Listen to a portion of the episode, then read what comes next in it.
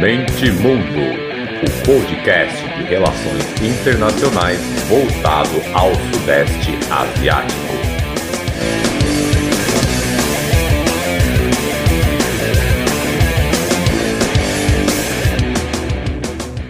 Boa noite, boa noite a todos. Sejam bem-vindos a mais uma live do canal Mundo em Análise. E hoje nós temos a ilustre presença do senhor Walter Peixoto. Boa noite a todos. É, obrigado, Luiz, pelo convite. Eu, meu nome é Walter, né? Eu fiz faculdade de comércio exterior e aí durante a faculdade de comércio exterior eu descobri que as matérias que pegavam mais conflito, geopolítica, as matérias é, onde tinha confusão era onde que eu mais gostava. Então, durante a faculdade de comércio exterior, eu percebi que eu ia gostar mais de relações internacionais então, eu me formei em comércio exterior, até porque eu sou de Santos, né? Tudo aqui gira em torno do porto. Então, eu fiz a faculdade, cheguei a trabalhar na área, na época da faculdade não estava. Aí, durante a faculdade, eu consegui aí um emprego na área de câmbio, que indiretamente aí, né, também está no comércio exterior. E aí fiz a pós-relações internacionais, por puro gosto, que eu fiquei, sempre falo a palavra bem, bem coloquial mesmo, bem viciado, fiquei viciado na, na, na área.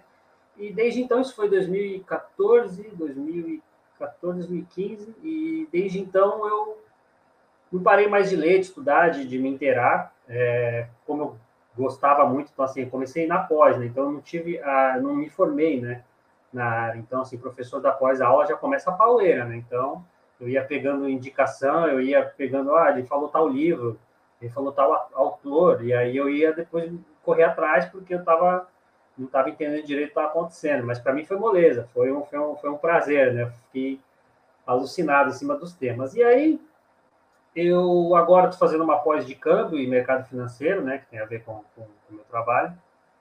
E aí, eu, dois anos atrás, a gente está em setembro, é, dá para arredondar dois anos, eu pensei, pô, eu precisava focar em alguma área, né? Em algum assunto.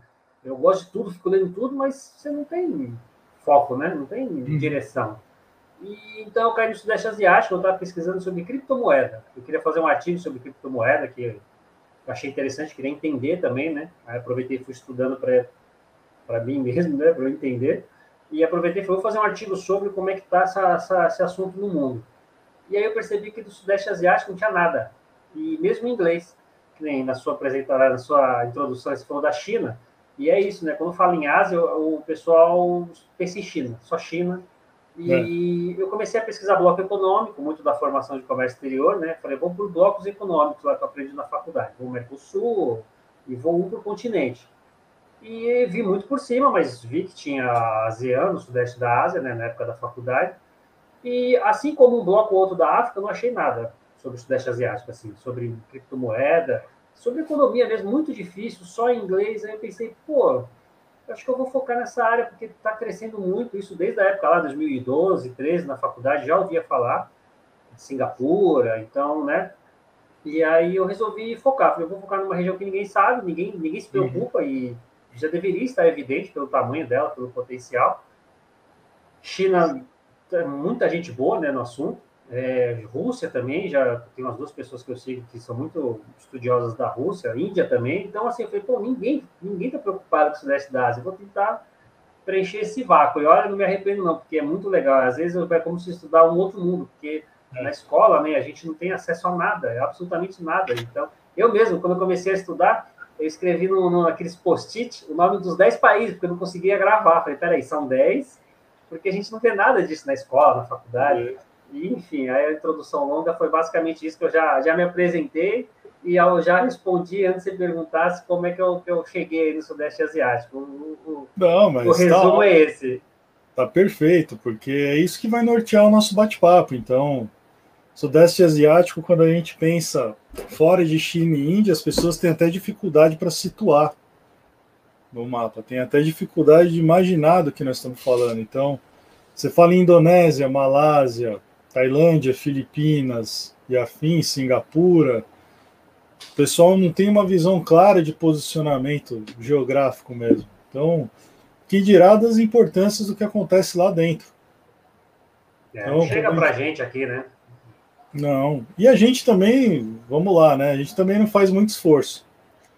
Então, eu sou um apaixonado por relações internacionais e desde a faculdade eu assim, já estava muito claro que a Ásia ia ser um, um chacoalho do mundo, né? A gente só não entendia bem como. E tirando a relevância que a China ganhou, e a gente vai chegar um pouco depois nessa questão dos Estados Unidos, da presença lá, ficou muito evidente que esses países que eram periféricos hoje têm uma importância assim absurda, absurda. E claro. É, o capital produtivo, né, não especulativo, capital produtivo está todo lá.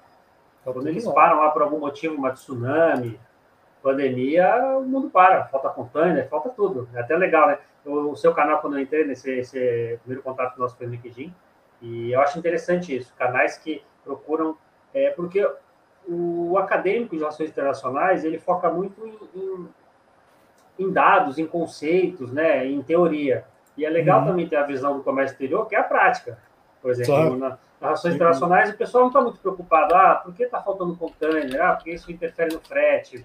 E o frete? O frete está prejudicando quem? O frete tão alto? E é legal que no comércio exterior, que eu vi lá o seu um pedaço lá da live, são três horas, eu não vi tudo ainda, dos embaixadores do Comex, o nome, né?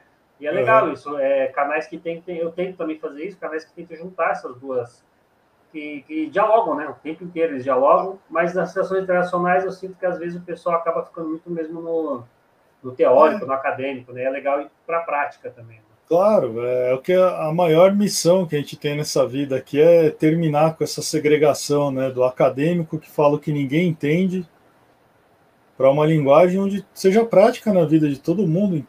Não deve estar muito visível para as pessoas, mas no mapa mundi aqui, esse pontinho vermelho é um buraquinho por onde passa uns 70, 80% do comércio do mundo. Exatamente. E Entre cerca de 90% do que a China importa e exporta. Pois é, e a gente está falando de um estreito que na menor parte dele aqui ele tem 18 quilômetros de, de largura. Então, é o exemplo de um gargalinho que ninguém dá nada, ninguém imagina que existe, mas que é a influência maior do comércio do mundo inteiro. Então, todo mundo lembrou do canal de Suez quando o navio parou ali dentro, mas ninguém fazia ideia do impacto que isso teria. Então, claro, as teorias são importantes, os marcos de análise são importantes, tudo isso é fundamental que é o seguinte, como a gente disse, né, dois terços praticamente do comércio mundial passa ali, quase tudo que a China importa e exporta passa por ali, e a gente tem algumas bases dos Estados Unidos ali em volta, por exemplo, a gente tem base dos Estados Unidos em Singapura, então, geopoliticamente, né, um grande gargalo para a China. Se a China que... Tentar... Vou tá tentar abrir uma definição maior aqui para a gente mas pode ir falando, fica à vontade, vou tentando abrir. A China, ela, ela, ela que né, aspirante a grande potência, né, e a gente sabe no mundo prático o que acontece quando uma potência desafia a outra economicamente. Então, a China, ela, ela não é boba, claro, ela sabe que entre os gargalos do mundo esse é o principal. Com as bases que os Estados Unidos têm ali, eles conseguiriam fechar o canal facilmente e a China ficar desabastecida né, de, de diversos produtos, principalmente o petróleo, em questão de horas e para ela contornar é muito caro, teria que ser lá pela Rússia, lá por cima. É, nesse fio que eu fiz, até se não me engano, 100 bilhões de dólares, eu acho, por ano, que custaria mais de é, entre 100 e 200 bilhões de dólares por ano, que custaria para a China mais, só de, de comprar e vender mercadoria, é inviável. E dialoga com o grande eixo geopolítico do mundo, né, que são as novas rotas da seda, que a gente o português fica mais fácil chamar disso, né, que One Belt, One Road, não faz muito uhum. sentido em português, que a China lançou em 2013, que é basicamente isso, é vamos depender menos dos mares, vamos criar nossas próprias rotas de escoamento de produtos e serviços por terra, né, pelo excedente de capital que a gente tem, então a gente consegue financiar, e também já é uma forma de, de, de, de ganhar aliados e de fazer financiamento, também ganhar com, com juros, enfim. Então, a, a rota da seda da China basicamente começa desse problema. Tudo gira em torno daquele pontinho ali que você colocou, que foi a partir desse problema que a China viu, que como ela estava ganhando projeção no mundo, ela já percebeu que aquilo, ali seria um problema com base nos Estados Unidos em volta. Então, foi em 2013 o projeto inicial, foi no Cazaquistão, que o, que o Xi Jinping anunciou, as rotas uhum. da seda, as novas rotas da seda, né? Então, e basicamente é isso.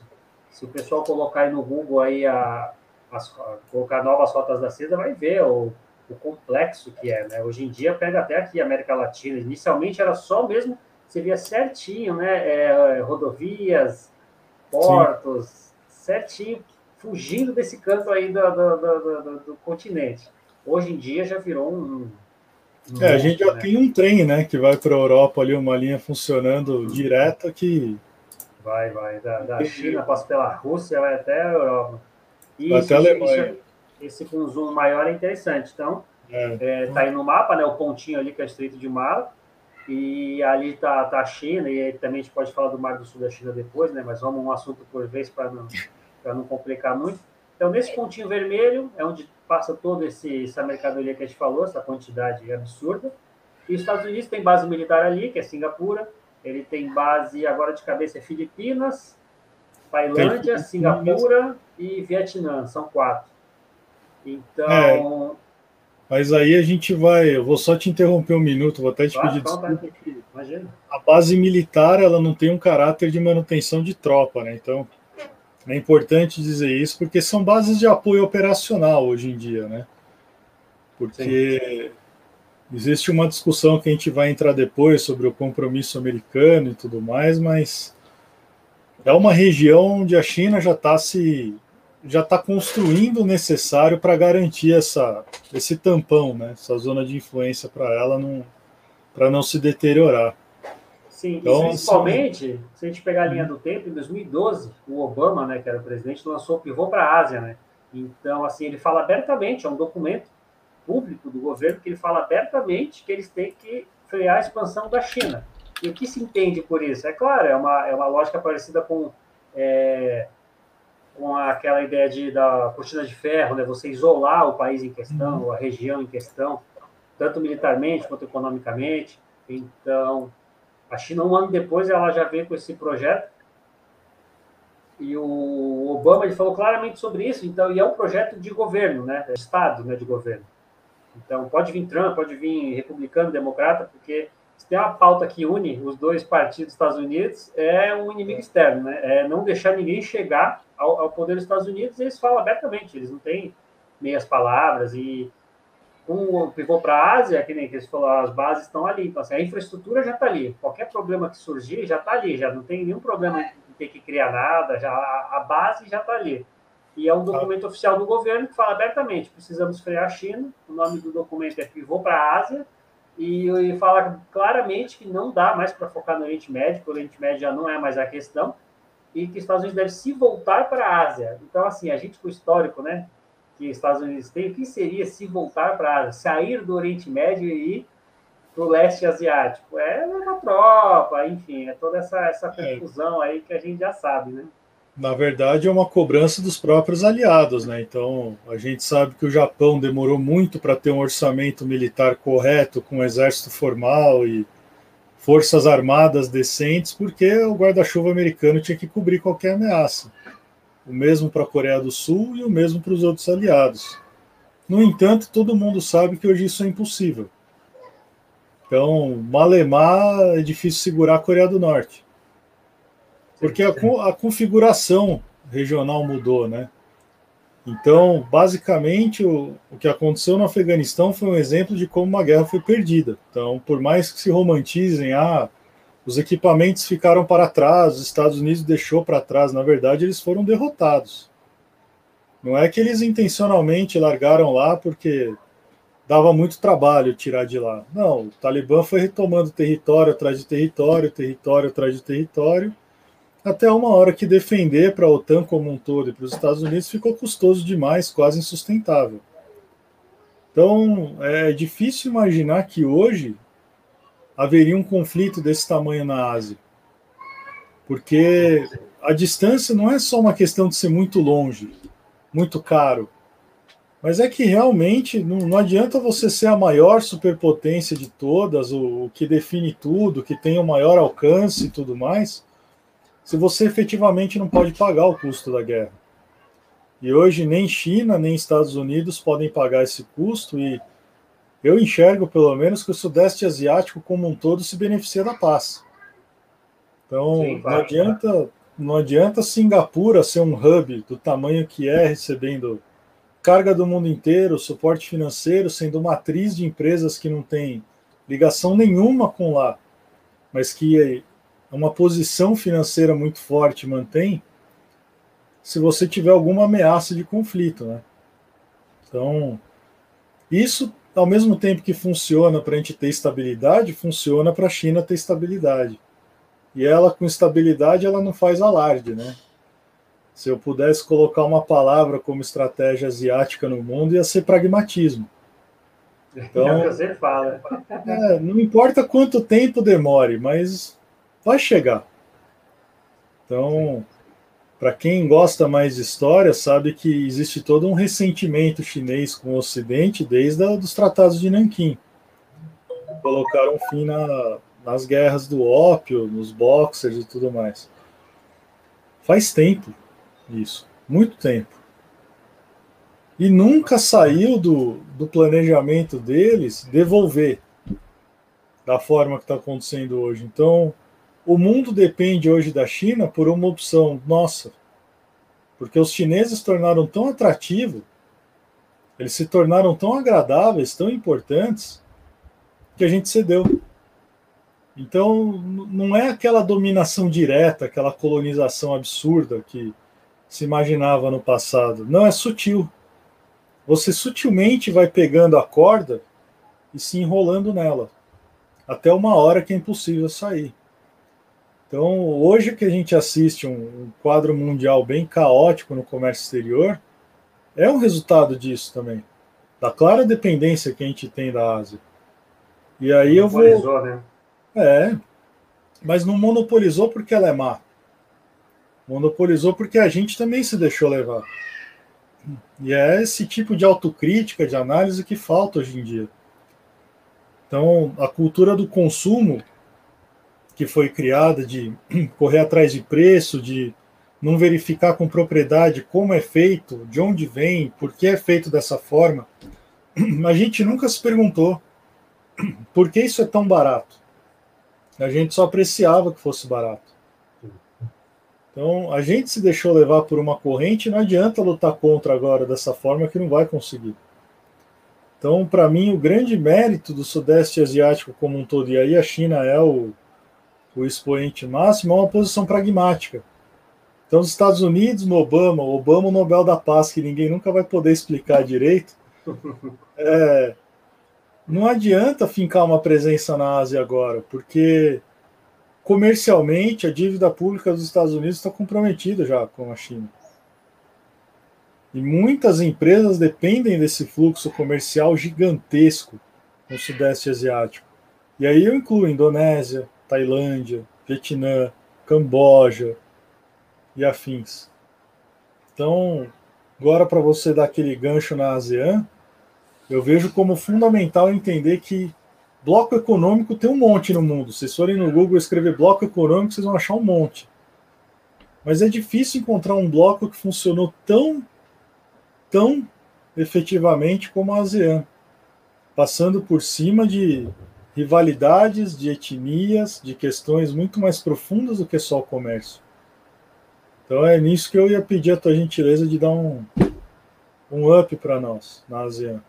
É, a ASEAN, né, a Associação das Nações do Sudeste Asiático, ela nasceu nos anos 60, no, dentro daquele contexto da Guerra Fria, de frear né, o avanço do comunismo, o Vietnã, a guerra com os Estados Unidos tal, aí o Laos e o Camboja, que são vizinhos, onde era a Indochina francesa, né? Eles foram caindo também no, na mão dos comunistas e aí fizeram é, um, uma espécie de cordão, né? Para evitar que caíssem em, no, no comunismo. E aí, inicialmente eram cinco países: é, Filipinas, Indonésia, Malásia, Singapura e Tailândia. E nos anos 60 teve muita matança, tem até um livro que eu li só um pedaço, não consegui ler tudo, que foi até um repórter que cobriu também o golpe de 64 aqui, que ele faz até comparações do Brasil com a Indonésia, que lá nos anos 60 também o maior partido comunista do mundo, tirando, claro, China e União Soviética, era na Indonésia. E fizeram um massacre lá, morreram assim 2, 3 milhões de pessoas em um dia, semanas. Foi um negócio horrível, dentro dessa doutrina aí do, do de frear o, o comunismo e tal, tal. Então, assim, mesmo sendo um processo tão brutal, tão sanguinário nesses países, que tinha guerrilhas, que tinha também os seus movimentos comunistas internos, o, o, a, o bloco ele soube se adaptar, que até falando do pragmatismo que você comentou. Então, pense, mesmo gerando milhões de mortes nos anos 60, no final dos anos 60, nos anos 80, 90, conforme a situação foi acalmando na Indochina e os países de fato viraram comunistas e não tinha mais o que fazer, eles entraram no bloco. Então, assim, o bloco ele, eles souberam virar a chave. Aqui, principalmente no Mercosul, que é uma, uma sofrência danada, a gente em quatro países a gente não consegue é, falar a mesma língua, os quatro com o mesmo sistema, os quatro capitalistas, os quatro democráticos, e não vai. Aí cria a Unasul, aí falam que a Unasul virou é, político e não econômico, aí cria Pró-Sul, aí um dos dois países volta para a esquerda, aí o, o Pró-Sul já não funciona, daqui a pouco é, sei lá, o Mais Sul, e lá não, lá são cinco países capitalistas, eles abriram as portas para as portas para três comunistas e funcionou muito bem, muito pelo contrário. É, hoje, o Sudeste Asiático ele comercializa internamente mais do que a Europa. É, a última vez que eu vi os dados era, sei lá, 60,9 e a União Europeia acho que é 60,3. Então, assim, funciona muito bem entre eles. E, e, assim, vamos pensar o seguinte: da Tailândia até a outra ponta ali, Filipinas, ali, é, Indonésia, a gente tem o sultanato, que é o Brunei, que é tão pequenininho que ninguém fala, um sultanato uhum. mesmo, modo clássico, aqueles bem antigos, que sobrevivem à base do petróleo, é, aquele ali que o rei manda mesmo, o rei é quase que sagrado. Aí a gente tem três. Vai, vamos colocar o Vietnã comunista, porque o Laos e o Camboja oficialmente não são. Mas na uhum. prática são. Partido único, eles eram comunistas, mas depois na Constituição mudaram de nome. Mas vamos colocar um só para não ter briga. O Vietnã comunista. A gente tem Singapura, que é o capitalismo voraz, e aí Filipinas, Indonésia, Malásia, que também a Malásia é uma federação, que são nove reis que, que, que eles têm, têm um período, né, que é como se fosse um concílio de reis com revezamento entre o, vamos dizer, o rei dos reis, digamos assim, né, uma federação uhum. de reis que se que revezam no poder. Então, assim, tem, tem de tudo. Cada país ali tem seu sistema totalmente diferente, e funciona muito bem, comercializam perfeitamente entre eles, as barreiras tarifárias entre eles é quase zero, e souberam se adaptar, então mesmo com esse leque de opções aí é, econômicas, é, políticas, eles estão de vento em polpa. O RCEP, que foi esse acordo que fizeram recentemente, que ainda está para ser implementado na prática com a China, com a Austrália, da PEC para englobar o resto do Pacífico aqui, né? Isso, isso. Aí ano passado eles, eles assinaram, ou foi como esse ano, o RCEP. E na verdade nada mais é do que a ideia do Obama, que era aquele uhum. TPP, Trans-Pacific Partnership, que é uhum. pegar, é fechar o Pacífico, só que a ideia do Obama era excluir a China. Só que o é. que aconteceu? Veio o Trump, nos primeiros dias de governo ele falou não, porque ele era contra né, as, os mecanismos multilaterais, e e jogou fora o projeto. Aí o que a China fez? Não, grosso modo, claro que é mais complexo que isso, né? está falando assim de uma forma para ilustrar. Pegou o projeto do Obama e fez o contrário. Então, em vez de a gente ser excluído, excluído é, são os Estados Unidos. Só que, quando você olha nas, nas, ali, nas entrelinhas, quem bancou mesmo o projeto, quem alterou para continuar, para inverter, já que os Estados Unidos não querem a China, foi o Sudeste Asiático. O Sudeste Asiático foi o grande cabeça do projeto, foi o grande é, ASEAN foi a grande entusiasta, foi ela que fez a China andar, ou a China entrar e o projeto andar. Isso que é, que é muito interessante, porque é o tal do pragmatismo asiático, a gente falou, e, e eles são tão espertos que com a Covid, com a China ficando tão mal falada no mundo, todos eles, principalmente o Vietnã, teve um ganho incrível com acordos é, internacionais, multilaterais, ao mesmo tempo que eles abraçam a China num acordo multilateral gigante, quando a China ficou muito mal vista no mundo, eles abriram as portas para o Ocidente, falando: ó, tirem suas empresas da China e venham para cá, que a gente também oferece as mesmas condições. É, mão de obra barata, pessoal qualificado, muita gente alfabetizada. E então, assim, é muito interessante, eles conseguem. É, muita gente fala que você vai cobrar o preço, né? Vai chegar uma hora que vai ser impossível você ficar nessa corda bamba e ter acordo com os dois, que uma hora vai chegar. Eu acho mais difícil porque a situação é, é mais complexa do que na Guerra Fria, né? Na Guerra Fria, literalmente, é. as economias não se conversavam, então era mais fácil você fazer isso. Não, Hoje e também é mais complicado. Não, e o modelo de desenvolvimento chinês ele está muitos passos adiante dos outros, né? Então, é. Na verdade, a China é um grande consumidor de matéria-prima que o Sudeste Asiático fornece, e ela tem muito pouca indústria primária, né? A indústria primária hoje já migrou para o Vietnã, Indonésia, Tailândia, até Malásia, um grande fornecedor de matéria-prima do resto do mundo, e toda a questão financeira ficou em Singapura. Mas o plano de desenvolvimento chinês ele é, ele é diferente, né? Então ele desenvolve uma faixa na costa, vai um pouquinho mais para dentro e transforma em serviços. Vai um pouquinho mais para dentro e transforma em serviços. Então as indústrias muito em breve, em breve eu falo naqueles planos quinquenais, né? Não em breve ano que vem. Já não vão estar tá dentro da China mais, porque a China ela fez os movimentos dela para se garantir, né? Então, ela fez questão de colonizar a África. A África Oriental é, é chinesa, quase que em totalidade.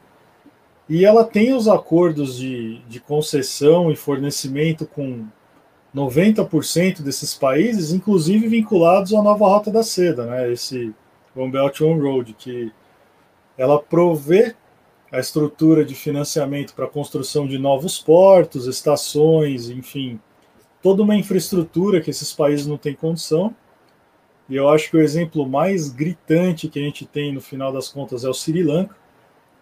Gerou um problema dentro do Sri Lanka, porque a China foi lá e fez um acordo com o governo para reconstruir toda a infraestrutura portuária, de terminais, etc. Porque o Sri Lanka é a única chance de um real desafogo. Então hoje a China ela depende não só do Estreito de Malaca, como de Singapura, e como do Golfo de Aden para chegar em Suez. E o Sri Lanka, se a gente olhar no mapinha, ele está bem aqui na pontinha embaixo da Índia. Ele pode ser um hub muito interessante. E aí, partido pró, partido contra, mas o fato é que cada vez que a China consegue implantar uma iniciativa dessa dentro de um país, ela tem 20 anos de administração e controle.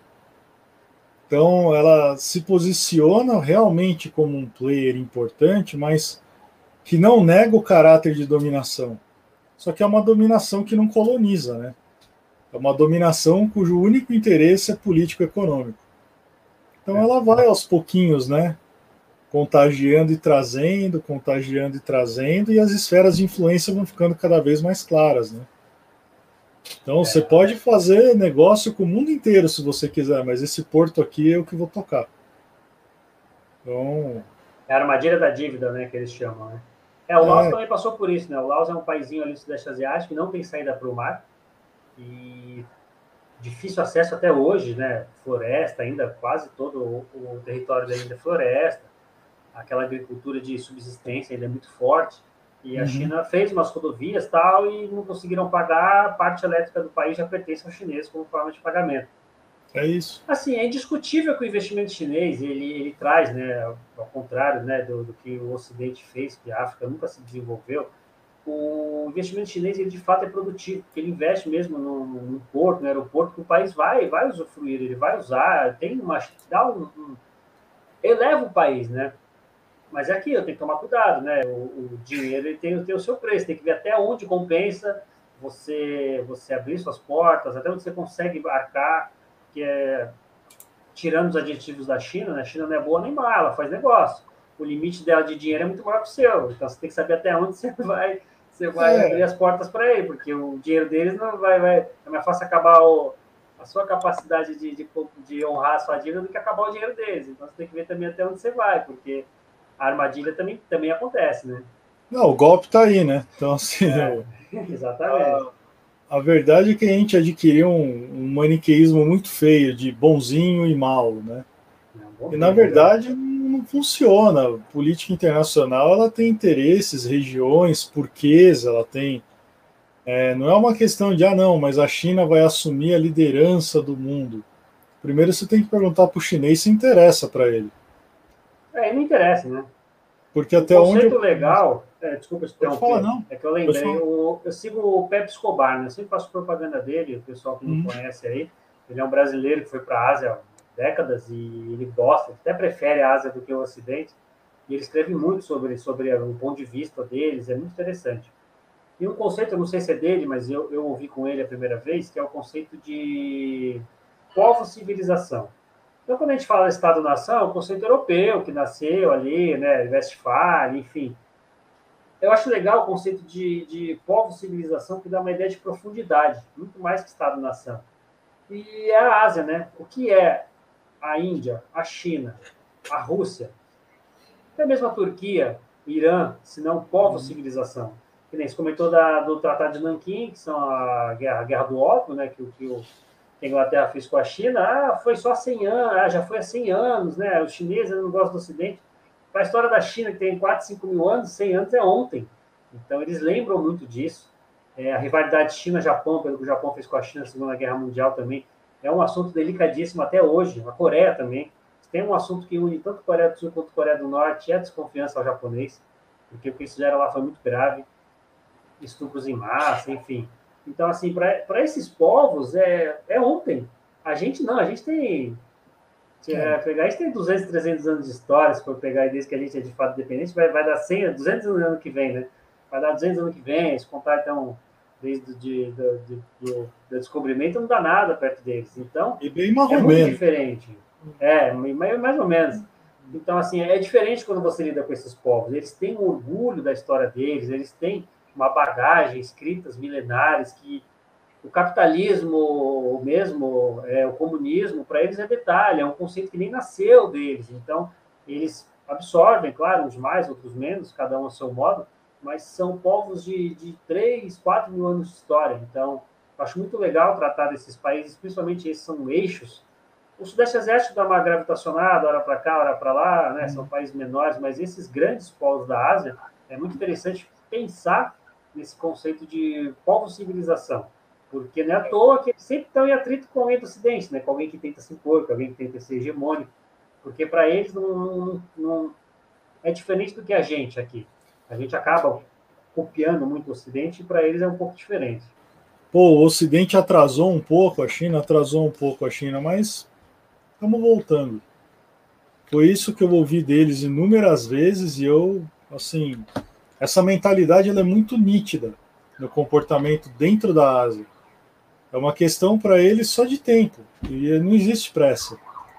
Então, o Caio está perguntando: em alguns lugares culpam a China por explorar de forma pesada a especulação imobiliária. O que acham desse problema?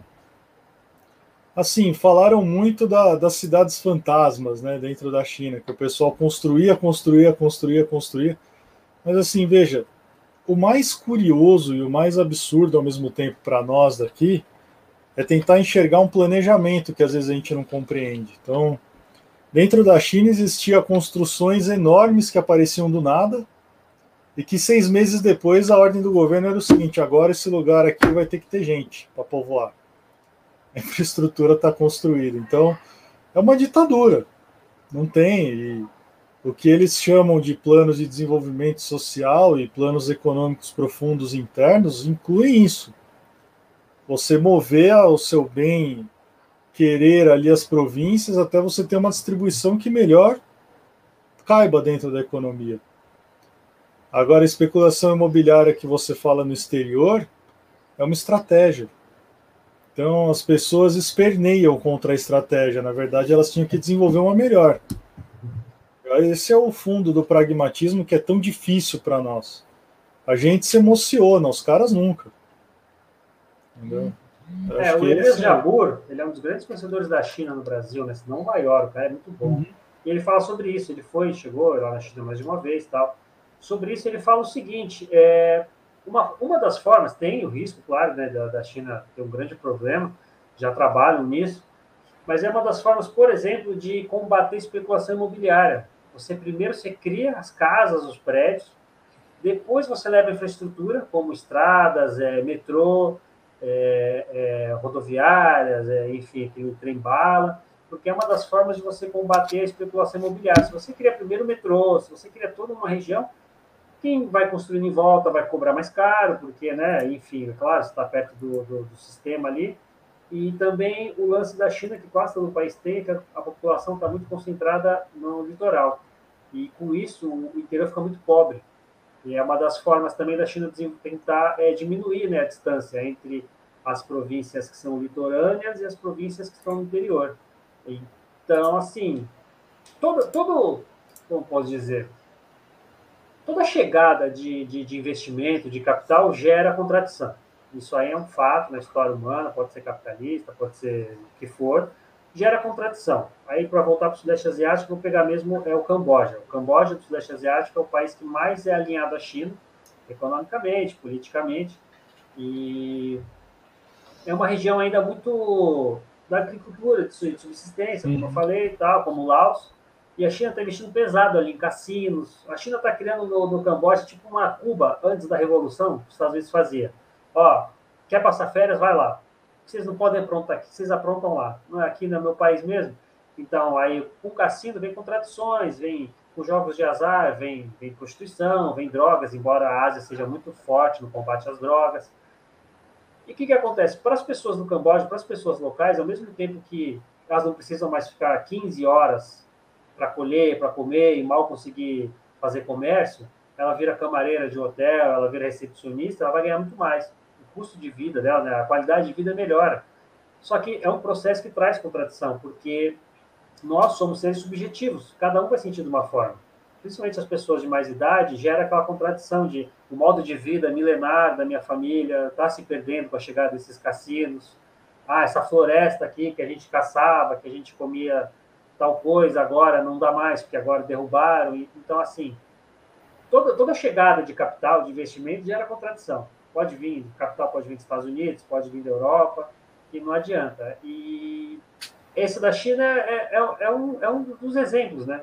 Você chega investindo pesado no lugar, você vai gerar contradição mesmo, não tem jeito. O ser humano ele é, ele é subjetivo, ele melhora de vida, mas ao mesmo tempo ele é saudosista do passado. E, então, assim, é, não é questão de ser bom ou ser ruim, né? A China chega, investe e aí vai do país saber, saber lidar com essa equação. E do mercado é. imobiliário interno da China, esse é um problema mesmo. Eles têm lá, é SASAC o nome, são 2 milhões de funcionários públicos que trabalham uhum. o tempo inteiro tentando prever o próximo gargalo econômico do chinês para tentar desatar um nó antes desse nó travar a economia. E esse do, do mercado imobiliário é um dos problemas que eles estão trabalhando e que eles estão eles estão lutando para não deixar não chegar a acontecer, porque de fato rola um empréstimo lá é, sem, sem controle nenhum, né? O controle financeiro é zero. O sistema bancário chinês, todo mundo fala que vai dar pau desde o ano 2000, né? É. Só que nós estamos em 2021.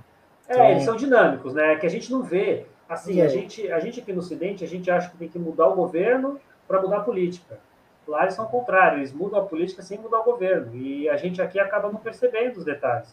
Mas a claro. China já mudou mais que a gente. Se você pegar aqui os últimos 50 anos da China, é o mesmo partido, só que politicamente e economicamente eles mudaram a estratégia mais que a gente. A gente está preso aqui desde os anos 80, naquela substituição de importações que não funciona mais. A gente não soube virar a chavinha da, do crescimento econômico, a gente só tem voos de galinha.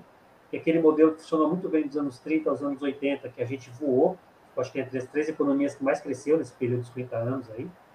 E na hora que, que a, a tecnologia chegou e que não era mais é, sustentável manter esse, esse, esse modo de produção, a gente não soube virar chavinha.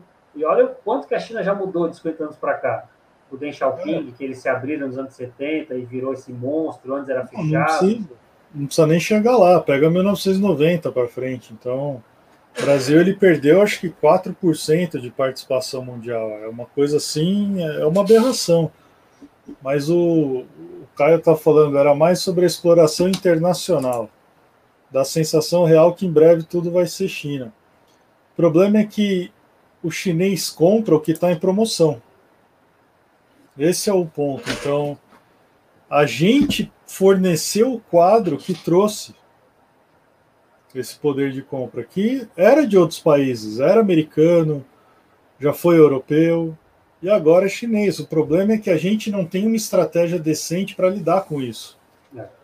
Então, eu sou um pouco crítico do capitalismo ocidental. A gente ficou muito financiarizado. Muita gente pode até me criticar por isso, mas assim, eu sou muito, eu sou muito crítico da forma como o capitalismo virou nosso.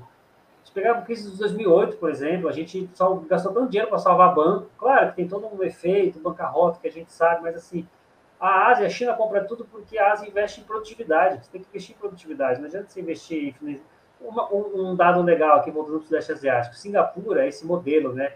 Ó, capitalismo, não sei o quê, tal, claro. É uma das maiores economias do mundo, tem a sua, os seus méritos, eu não estou dizendo isso, mas em contrapartida é um dos estados que tem menor índice de liberdade individual e política. Singapura hoje está aí, deixa eu ver aqui, 2021. Não, tá Singapura você toma chibatada lá se você não se comportar, né? Se não se comportou, Sim, a polícia cívica vai lá e te dá uma cacetada, não tem? Tem, aquele, tem muita denúncia igual do Qatar, que o indiano chega para trabalhar, pega o passaporte, é meio que um trabalho escravo.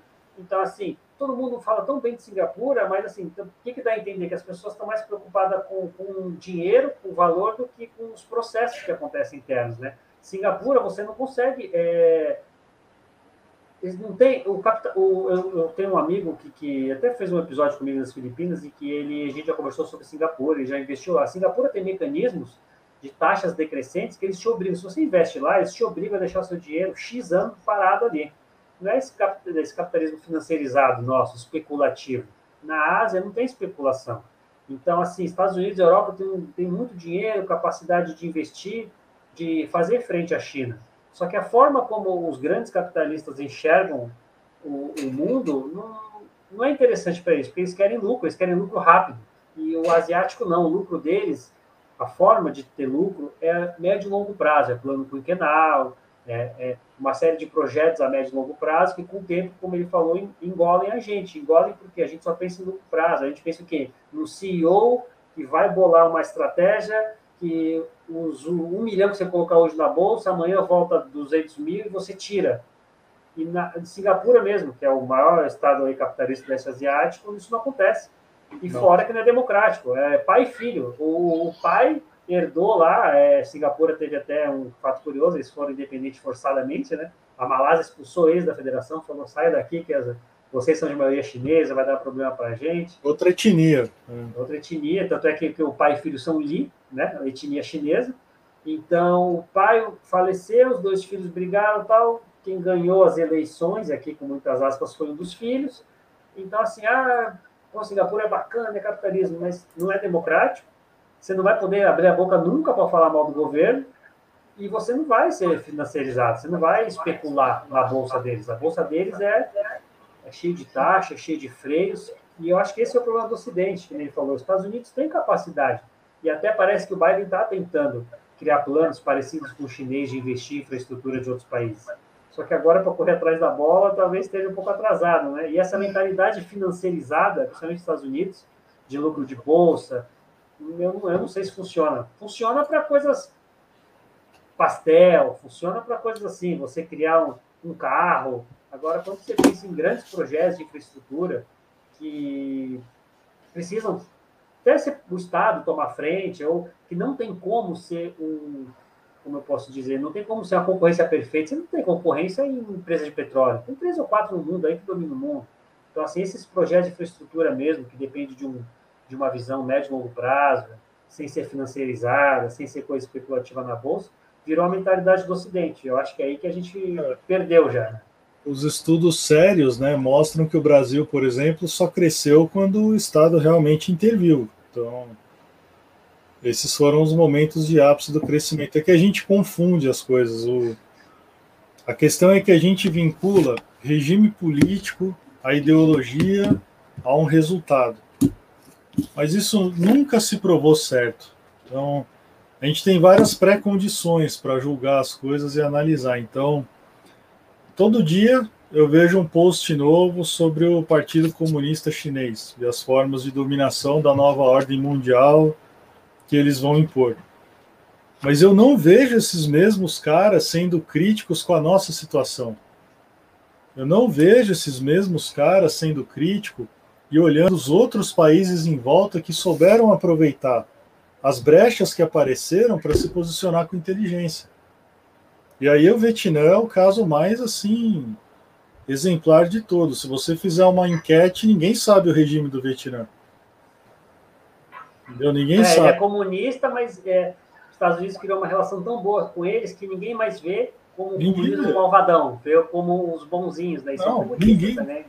Pois é, ninguém liga. Entendeu? Porque tá todo mundo atrás de resultado. Todo mundo sabe que a China é o comunista mais capitalista do mundo. Então, a China é um lugar onde o dinheiro jorra, assim, jorra de lugares incríveis, assim, mas é a terra é... Desculpa te interromper, que eu lembrei que você falou. O Vietnã é comunista e dos dez países do sudeste da Ásia é o que mais tem rixa com a China.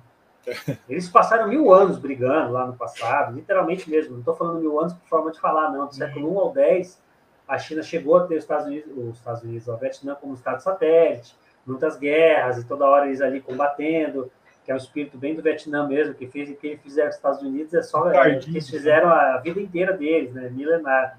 Então assim, e o Vietnã ele se coloca como uma alternativa à China. Hoje em dia eles têm um carro chamado, depois você joga aí no Google aí, Vinfast, que obviamente é, pertence ao Estado, uma empresa estatal. Uhum. E eles têm carros elétricos, você joga no Google, parece carro europeu.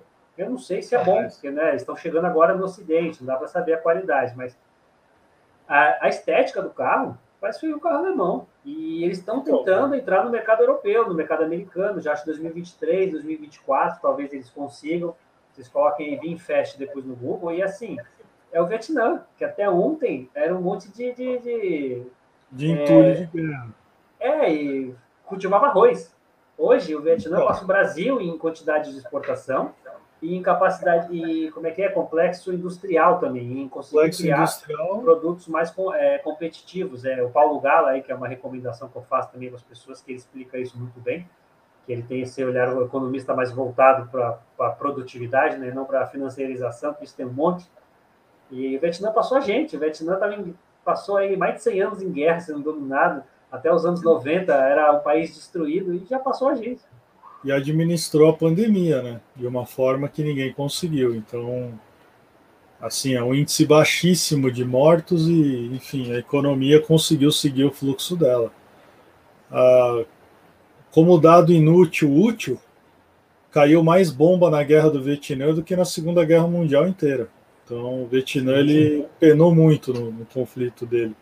E assim, os Estados Unidos bombardeou os vizinhos que eram neutros, o Camboja, o Laos, e isso, ah, ironicamente, aí... fez os países caírem nas é. mãos de grupos comunistas, porque pensa, você é um, é um fazendeiro, de repente estão bombardeando sua família, jogando bomba na sua cabeça. Porque, pô, nos anos 50 e 60, o pessoal do interior do Camboja, Laos, não sabe o que é comunismo, o que é capitalismo, eles estão vivendo do modo deles ali, plantando comendo. Se uhum. joga um bomba na sua cabeça, automaticamente você vai se filiar ao lado contrário. Você não quer saber quem é o quê. Então, os Estados Unidos, por quê? Porque o pessoal do Vietnã é tal da, da trilha Ho Chi Minh, né? Ho Chi Minh Trail. Como eles eram neutros, os Vietcongs, eles usavam, eles iam para meio da floresta dos países vizinhos para conseguirem atacar o sul, o norte, enfim. E os Estados Unidos perceberam isso e começaram a bombardear os países vizinhos que eram neutros. E isso jogou, vê como o mundo é complexo, que a gente precisa parar com esse negócio de bom, de mal. Aí jogou os países, claro, é, os, os oh, no colo, né? É, os governos locais não conseguiram segurar a insurgência do, dos próprios povos internos, né? Porque você está jogando bomba na minha cabeça, eu vou para o lado contrário, né? Eu não quero nem claro, saber mas, quem é você. Mas é isso, e a gente também tem que botar na, na cabeça que os acontecimentos eles têm uma linha de tempo muito próxima, né? Então, você tem a Guerra da Coreia de 50 a 53. Você tem a libertação da Indochina do domínio francês em 54. E aí em 55 você já tem a Guerra do Vietnã. Então, Laos e Camboja, recém-criados, né, recém ali, recém-libertos dos franceses, vamos chamar assim, na Guerra da Indochina. Então, é tudo encavalado, é tudo em cima do outro. Então, toda um aquela história. Tem um documentário muito bom, desculpa, talvez não esqueço, aí eu acabo falando, e também tem um delay que eu acho que você terminou de falar, aí eu falo, mas aí você Imagina. Fala, aí fica um... hum. tem um documentário que eu recomendo, do Ken Burns, o nome. É a Guerra do Vietnã, o nome não tem, muita, não tem muito segredo. Tinha Netflix, não está mais, e é um documentário, um dos melhores documentários que eu já vi sobre qualquer tema. São 10 episódios de uma hora e meia, então pensa, é uma série, né, não é um documentário. Mas ele fala, ele mostra isso, os processos internos, tanto do Vietnã como dos Estados Unidos, e a guerra em si. Então, assim, não ficou só mostrando a guerra que aconteceu, mas aí mostrou o Camboja e o Laos, que eram neutros, os governantes reclamando das bombas que estavam pegando neles. O processo interno dos Estados Unidos e os, os protestos lá, o protesto do a morte do Malcolm X, a morte do Martin Luther King, como influenciou na Guerra do Vietnã, enfim. Claro, né? Dez episódios de uma hora e meia tem assunto. Então, assim, para quem é. quer entender melhor isso que você falou da Guerra da Coreia, que respinga no, no Vietnã, que respinga na Ásia inteira, enfim, esse documentário é sensacional. Joguem aí Ken Burns. Eu não sei se dá para achar fácil na internet. Na época que eu vi, estava no Netflix, não está mais. Mas é perfeito. Você sai de lá com, com um diploma de pós-graduado em Guerra do Vietnã, porque é, é sensacional. E quem não tiver uma paciência para assistir tudo isso, pode procurar um documentário que chama Sob a Névoa da Guerra. E é um. Ele traz o lado do, do McNamara, que era o secretário de Estado né, na época da Guerra do Vietnã, montando como que eles pensavam, como que eles calculavam, como que eles enxergavam, e que não importa quanta conta se fizesse, quanto se massacrasse, quanto se matasse, não conseguiam vencer. Então, é, a natureza do conflito para esses povos é diferente. É, totalmente. Veja, o Ho Chi Minh tem uma frase, é vocês matam 10 meus, eu mato um de vocês, mas com o tempo vocês vão se cansar e eu vou vencer, um negócio assim. É. E o, o, Afeganistão também, com esse rolo todo do Afeganistão, eu vi muita gente desenterrando né, é, postagens, entrevistas. Uhum. Os líderes do Talibã falaram há 10 anos atrás: vocês têm um relógio, nós temos o tempo. Não, isso é, uhum. é uma filosofia dessa. A gente está aqui para morrer mesmo, a gente vai ganhar. Tipo assim, meus, meus filhos vão usufruir dessa luta que eu estou fazendo aqui. É, é outro questão... nível de pensar o conflito. Então, mas a questão é o seguinte: a democracia ela tem esse custo. Então, um país democrático, quando ele se mete numa guerra, ele tem um custo que uma ditadura não tem, que é a população cobrar. Então, o americano hoje ele não está nem aí se perder os equipamentos militares. Ele quer saber por que 2 trilhões no lixo. Só isso. Por que, que o cara não tem lá o, o SUS nos Estados Unidos e paga 50 mil dólares por internação quando ele precisa injetar uma perna e se gasta trilhões para o nada? Porque para eles é o nada. A ignorância deles é, é incrível. Então, para eles, eles não enxergam Afeganistão, Iraque, eles enxergam guerras. E a cobrança democrática ela é um item importante, pouco levado em conta. Então, toda vez que um país democrático entra em guerra, ele já começa a ser cobrado. E a guerra do Vietnã durou 20 anos, né? É tempo demais, é muito tempo. É muita coisa acontecendo junto. Sim, claro que já vinha com a França anteriormente, então, assim, somados mesmo é um tempo. Aí o Vietnã inventou de invadir o Camboja quando os Estados Unidos saiu, dentro de uma guerra por procuração, que muita gente também não sabe, mas a China era rival da União Soviética, eles não eram amigos, embora fossem comunistas. Então, Camboja e Vietnã nada mais era que uma guerra por procuração ali entre China e União Soviética. Então, assim, como o Vietnã foi ter paz mesmo, pararam para pensar uma forma de governo no final, no final dos anos 80. Então, é, é. ontem, né? Já passou a gente em várias coisas, é desesperador, você fala isso. Mas é isso, porque na verdade o nosso custo democrático aqui é muito alto. Eu vi uma frase de um de um pesquisador americano que falou assim: o maior problema que aconteceu no Afeganistão é que a gente tentou em uma década partir de reconstrução social para estudos de gênero. Ele falou: então o Ocidente ele está perdido num, num redemoinho de estudos que tem a sua importância acadêmica, mas que não tem importância prática. Enquanto os outros países estão debruçados década após década sobre estratégias sérias de crescimento, dominação, área de influência, até onde vai. Então, não é um acidente que a China tenha construído um banco de areia no, no mar ali do sul para barrar o, o, o, crescimento do Vietnã. Não é um, um acidente. É uma forma de mandar um recado muito simples. Falar, amigão, crescer você vai, mas só até onde eu quiser. Porque a gente tem que lembrar que dentro do Sudeste Asiático, os povos têm ainda questões a resolver principalmente Dona China e Dona Índia. Então, nesse meio tempo entre China e Índia, todo mundo paga, não tem.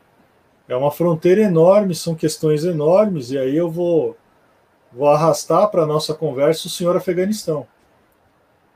Porque a China tem uma minoria muçulmana no, na fronteira oeste dela, os uigures, que precisam ser tirados de lá, na visão dela, de qualquer forma. Então não vai ter uma integração. A gente tem que lembrar que existem minorias étnicas lá que vão pagar o preço, sim.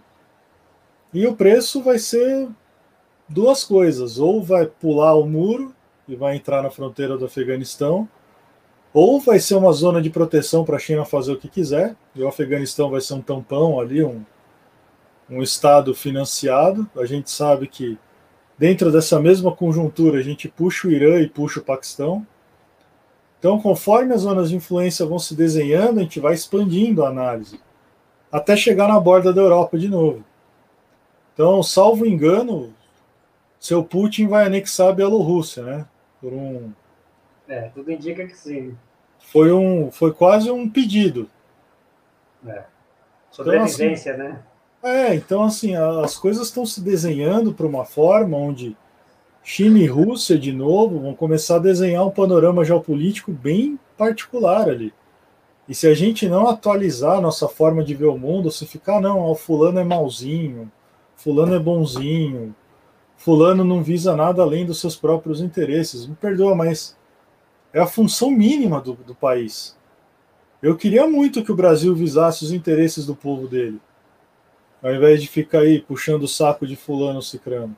O problema é que a gente não tem, né? É, então, mas tinha que ter.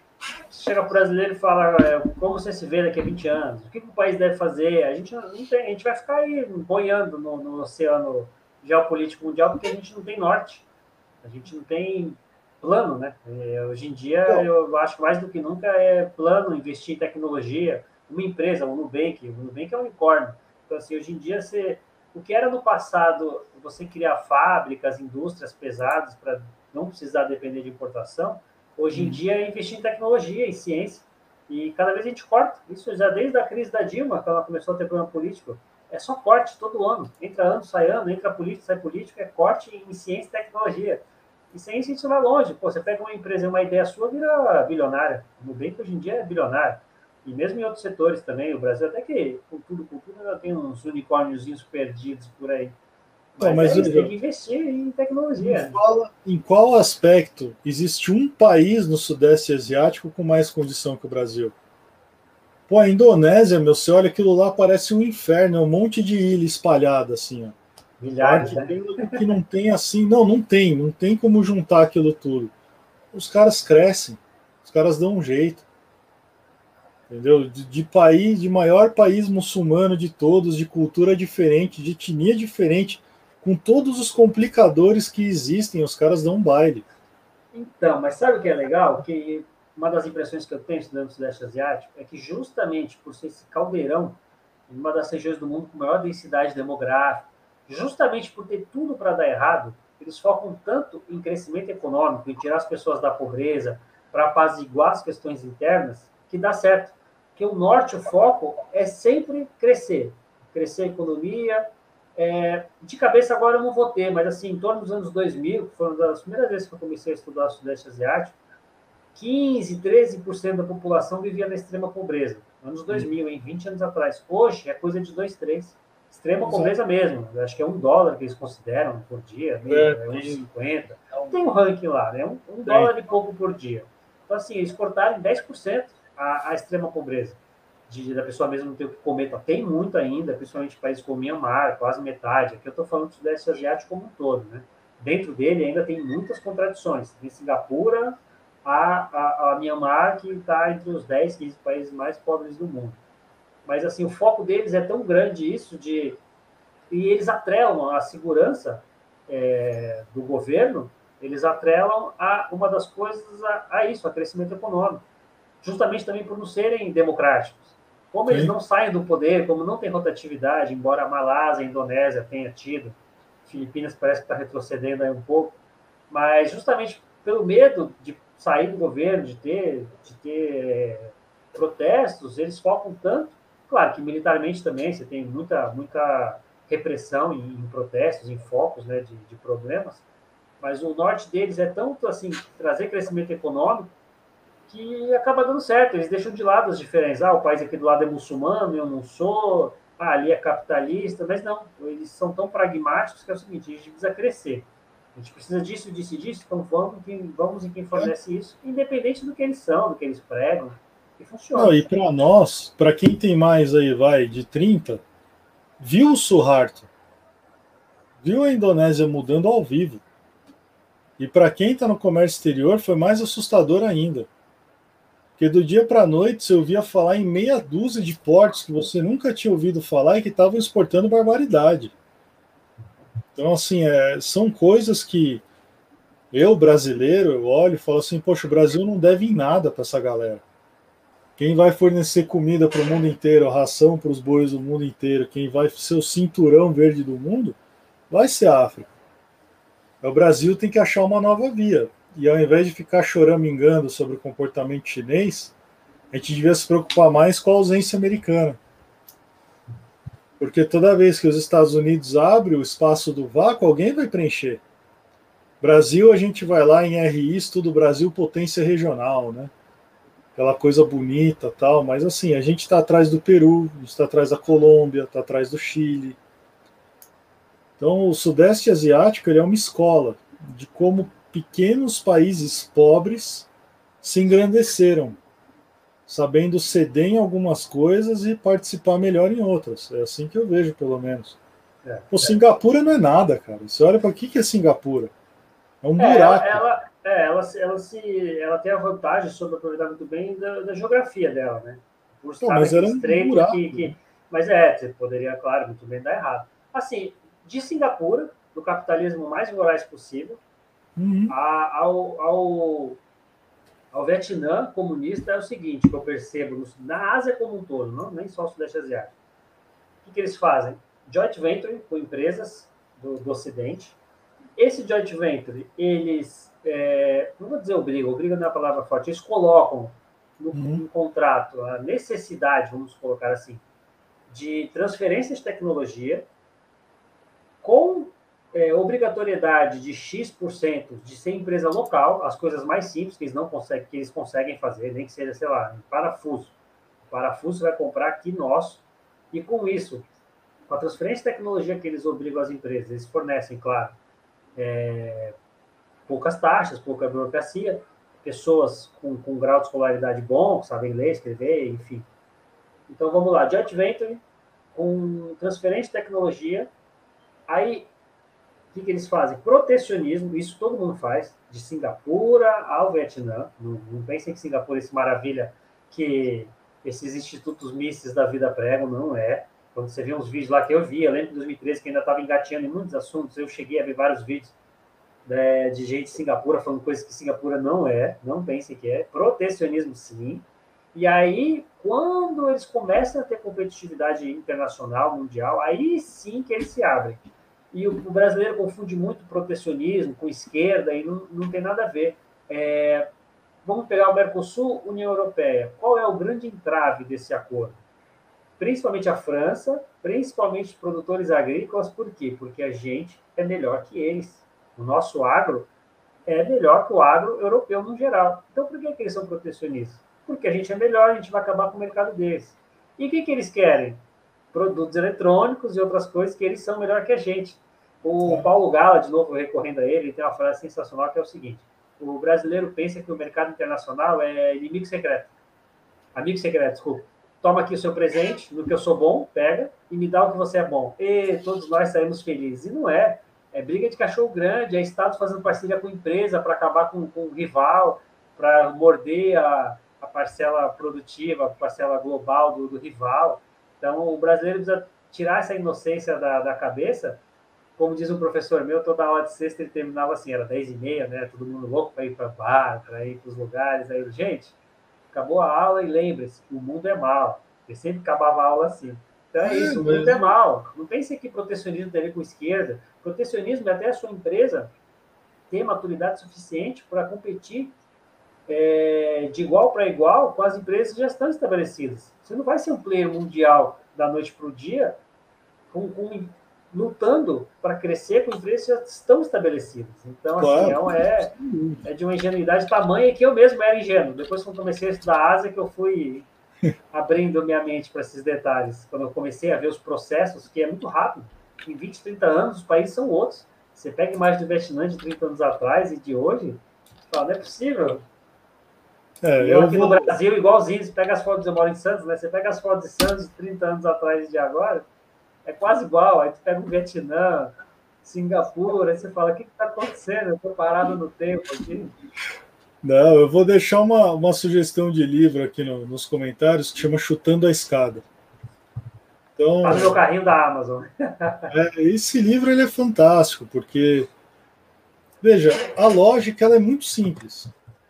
Até o meu país crescer, eu vou fazer o que for preciso para chegar lá. Só que quando eu chegar lá, eu vou derrubar a escada para ninguém mais chegar. Sim. Então, essa, esse livro foi escrito por um sul-coreano, né? Então, a maior virtude do Sudeste Asiático é mostrar que o, o desenvolvimento de um país ele pode ocorrer por diversos caminhos. O caminho sul-coreano é um, o caminho indonésio é outro, o caminho malaio é outro, o caminho de Singapura é outro. Então, a gente precisa sair um pouco desse, desse ninho ideológico que a gente criou aqui, de fulano é de esquerda e fulano é de direita, e parar para perceber o seguinte: se a gente não começar a se desenvolver por bem, a gente vai ser subjugado por mal. É simples. E não é porque a gente vai ser subjugado porque o outro é ruim. Não, porque a gente pede por isso quando para de lutar. Então, o caminho do Sudeste Asiático mostra que o conflito China-Estados Unidos sumiu quando os Estados Unidos simplesmente começou a se retrair, porque os Estados Unidos têm problemas internos para resolver agora, muito grandes, inclusive. Por mais que a gente romantize, ah, não, mas é o que mais gasta, é o que mais tem, é o que mais pode. Mas não sei, não sei, de verdade, se a China falar hoje, falar, meu, Taiwan é minha, quem vai lá defender? Será que um porta-aviões vai passar no estreito de novo e vai arriscar um conflito? Ou não, não vai, meu. Porque hoje é. ninguém mais tem fé num conflito armado na forma antiga. Então é, hoje é, é muito mais. Não, é muito mais caro para os Estados Unidos um ataque hacker no, no Colonial Pipeline que abastecia os Estados Unidos inteiro na costa leste, como aconteceu meses atrás. Os hackers entraram no, sistema de abastecimento, sequestraram, falaram a gente quer, sei lá, sete bitcoins para entregar de volta. E parou o abastecimento da costa leste por seis dias. Isso é muito mais caro do que explodir um avião.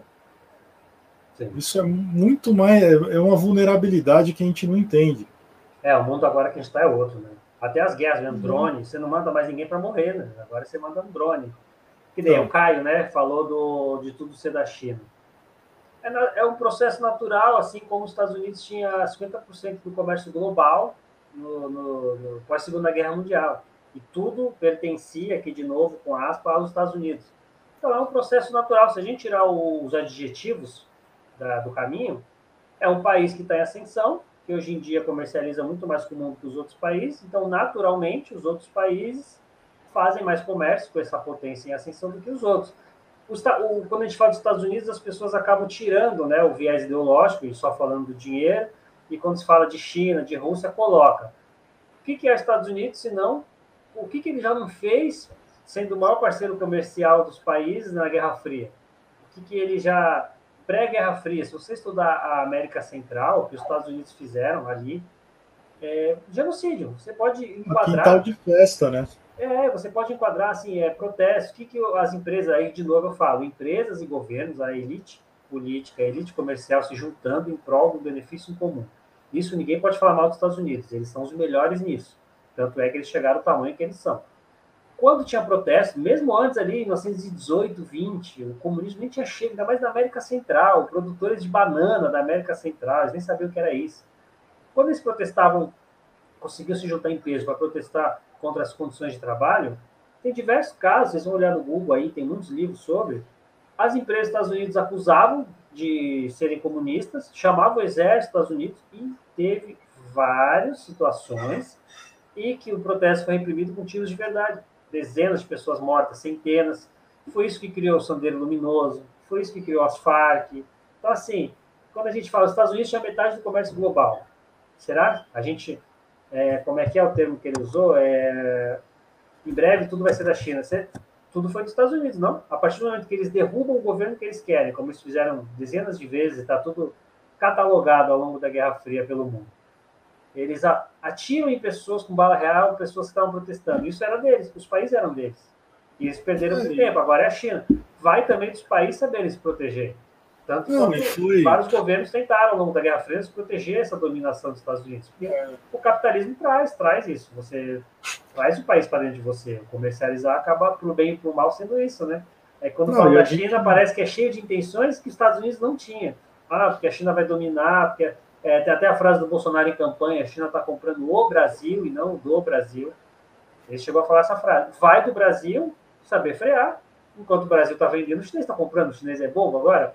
É o Brasil saber falar, não, peraí, vamos, vamos ver isso aqui. Ninguém compra não, força.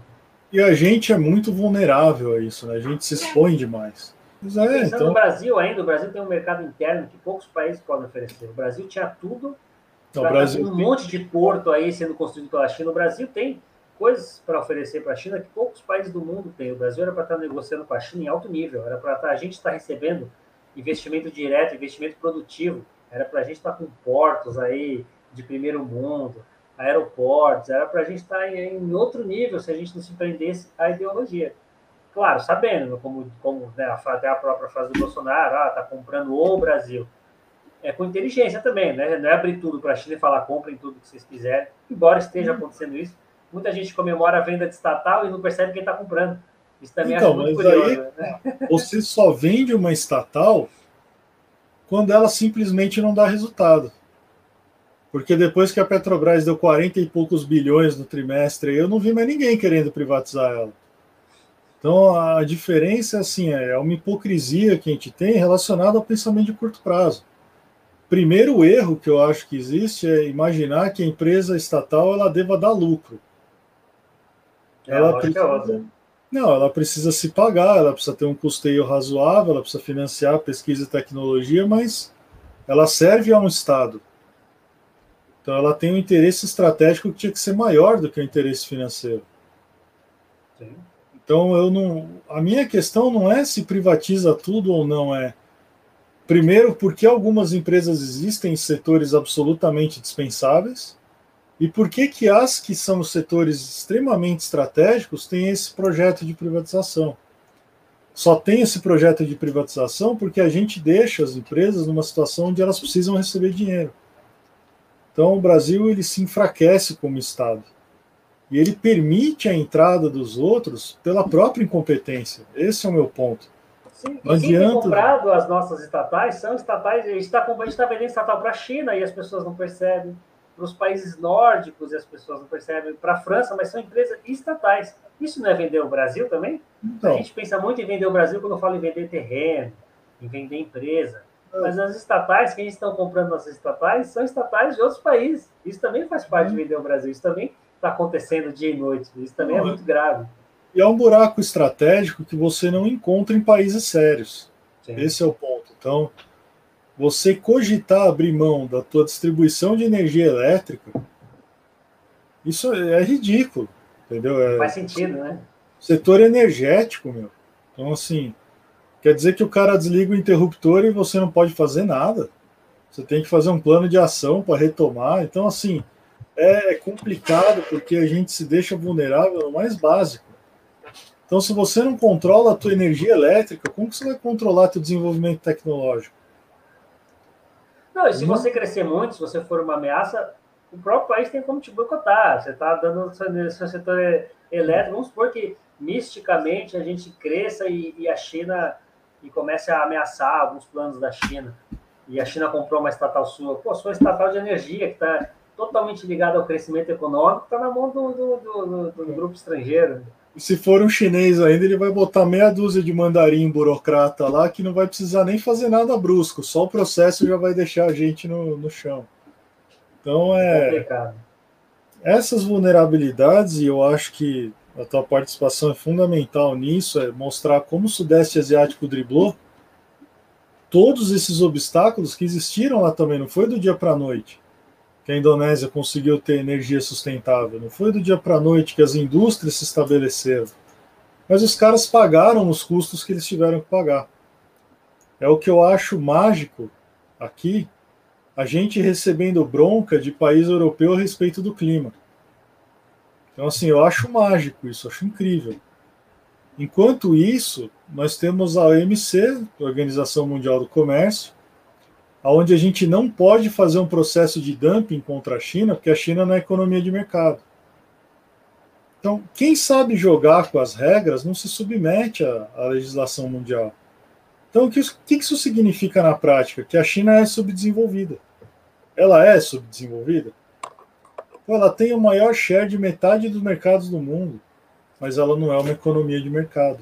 Então, ela não está sujeita à legislação que os outros estão.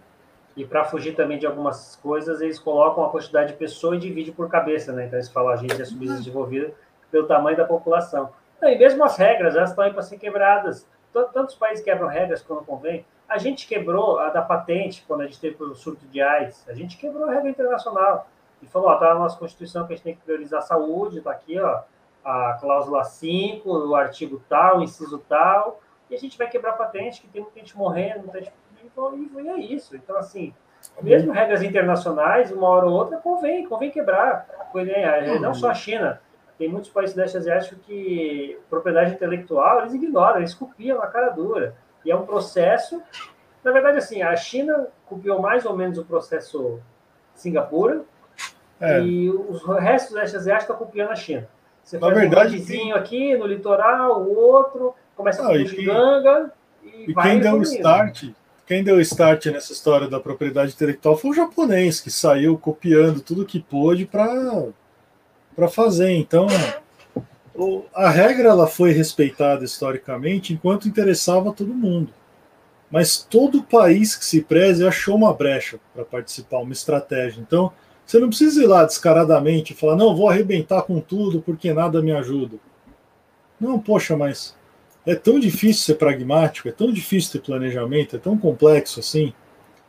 Então, o que o Sudeste Asiático ensina é: se você pensar em 10 anos, é o suficiente para se desenvolver com, com dignidade. Não precisa pensar em 50. Hoje é inalcançável para nós um, um plano tão grande. Mas dois mandatos seriam suficientes para um país como o Brasil.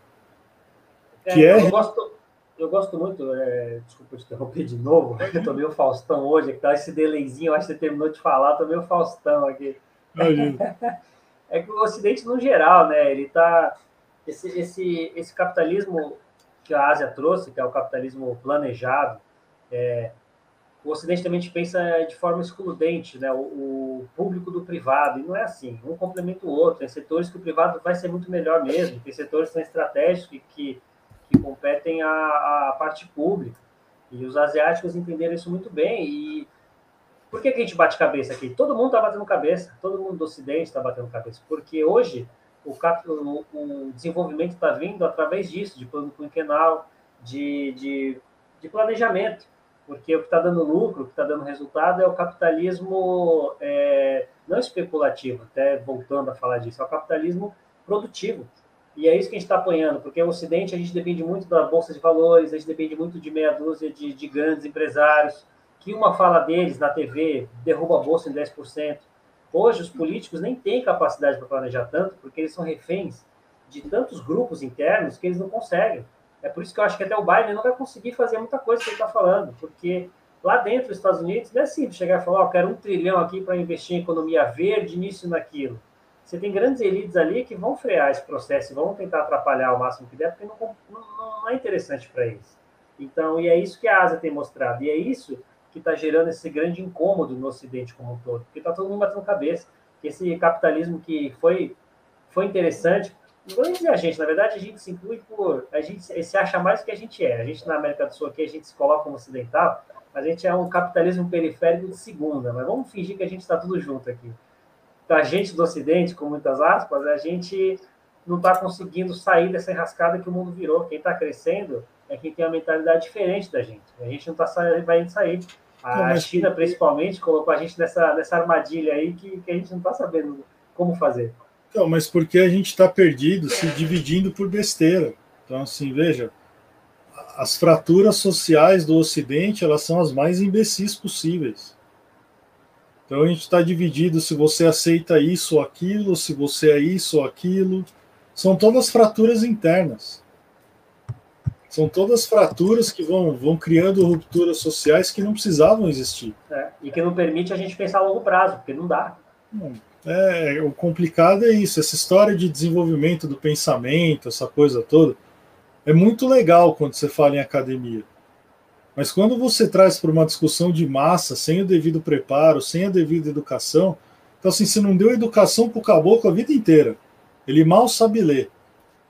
Aí quando ele chega na vida adulta, o cara é inserido numa discussão tão complexa, socialmente tão difícil, que ele só assume uma posição radical porque ele não sabe nem o que ele está fazendo ali. O europeu pode se perder nessa discussão hoje, o bem-estar social dele está lá cara não tem pressa nem para vacinar, entendeu? Eles têm lá os métodos dele para manter o bem-estar social. Ao contrário do que a gente imagina, o europeu não é aquele povo que vive com torneira de ouro esbanjando dinheiro. Mas veja, o pobre europeu é a classe média alta no Brasil. Então, já um lugar que tem mais fratura como os Estados Unidos ficou mais exposto nas crises, principalmente em 2009 pós-crise 2008, depois crise 2010, os caras dormindo dentro do carro, um nível de pobreza que não, não existia, escalada das hipotecas desmoronando. Então, era um sistema mais frágil, mais simplório.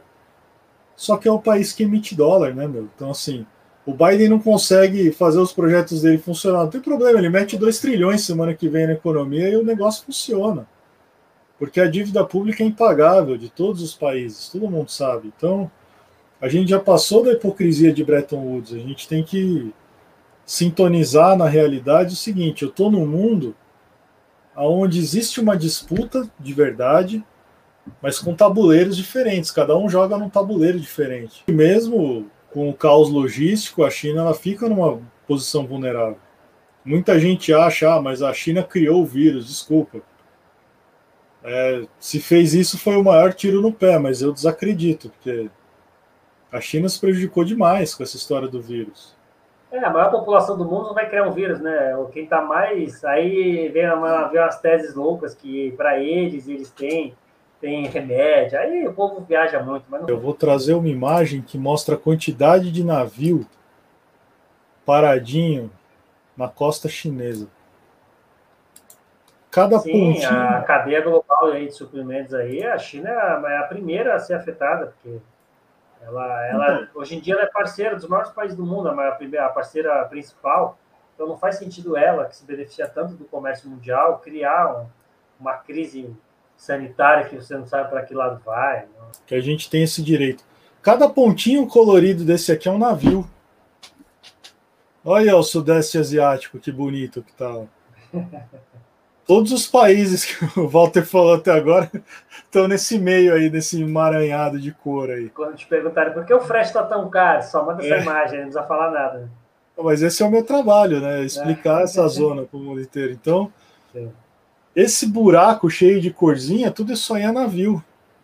Tudo encavalado, tudo sem, sem previsibilidade alguma. Então, para um país que depende do comércio exterior, isso aqui é a imagem do inferno. Isso é o caos. Então, se, se, a gente puder traduzir isso em uma prática bem simplória de análise, o que demorava 30, hoje demora 50 dias. O que demorava 15 dias para acontecer, demora 20. O que demorava, vai, 45 para ficar pronto na China, demora 60 hoje. Então, assim, entendam eu compro da China pagando o chinês, que recebe a maior parte do pagamento quando a minha carga sai da China. Enquanto essa carga não sai da China, o cara não recebe a maior parte do pagamento dele. Então você tem dezenas, milhares de fábricas que não estão recebendo, porque os produtos não estão sendo escoados. Quando a gente põe isso em perspectiva, a gente vê que o regime pode sofrer com isso quando as próprias indústrias não puderem mais arcar com seus custos. E aí a, a, questão que fica é qual é o potencial de cada regime do Sudeste Asiático se financiar. Se eu dependo do comércio exterior e ele não está acontecendo, de onde vem a grana para pagar essa conta? Então, o, o fato latente é que se fosse uma criação esse vírus, ia ser a maior burrice da história para um país que depende do comércio internacional. Justamente porque o comércio sentido. internacional, não, o comércio internacional ele é afetado por variáveis que são microscópicas. Então, seis dias que o canal de Suez ficou parado, foram 422 navios que não passaram. Se você colocar isso aí no PIB do mundo, sei lá, dá um trilhãozinho dá de prejuízo porque o cara não sabe fazer uma baliza. Entendeu? Então, assim, ontem, anteontem, ah, parou um navio de novo em Suez. Todo mundo sofreu, meu. Até descobrirem que era lá um petroleiro, um graneleiro, sei lá, mas que estava na zona de manobra, então tinha espaço para passar. O mundo é vulnerável. O comércio é vulnerável. Então, se você investindo, se posicionando, se planejando, passa um mal bocado, Imagina sem fazer isso. Então, o Sudeste Asiático tem seus, seus pontos fracos também, que devia ser um incentivo ainda maior para o Brasil se posicionar melhor. Depender menos. Se colocar numa situação mais favorável, né? E esses dias o Itamaraty postou uma reunião virtual do, do chanceler aqui do Brasil, França, né? França, ele está ele tá tão uhum. sumido, depois da do desastre que foi o anterior, que ele nem aparece. Ele Imagina, não fala assim do Araújo, não. Ele, ele, ele nossa, não vou nem começar, senão eu vou até amanhã falar desse cara.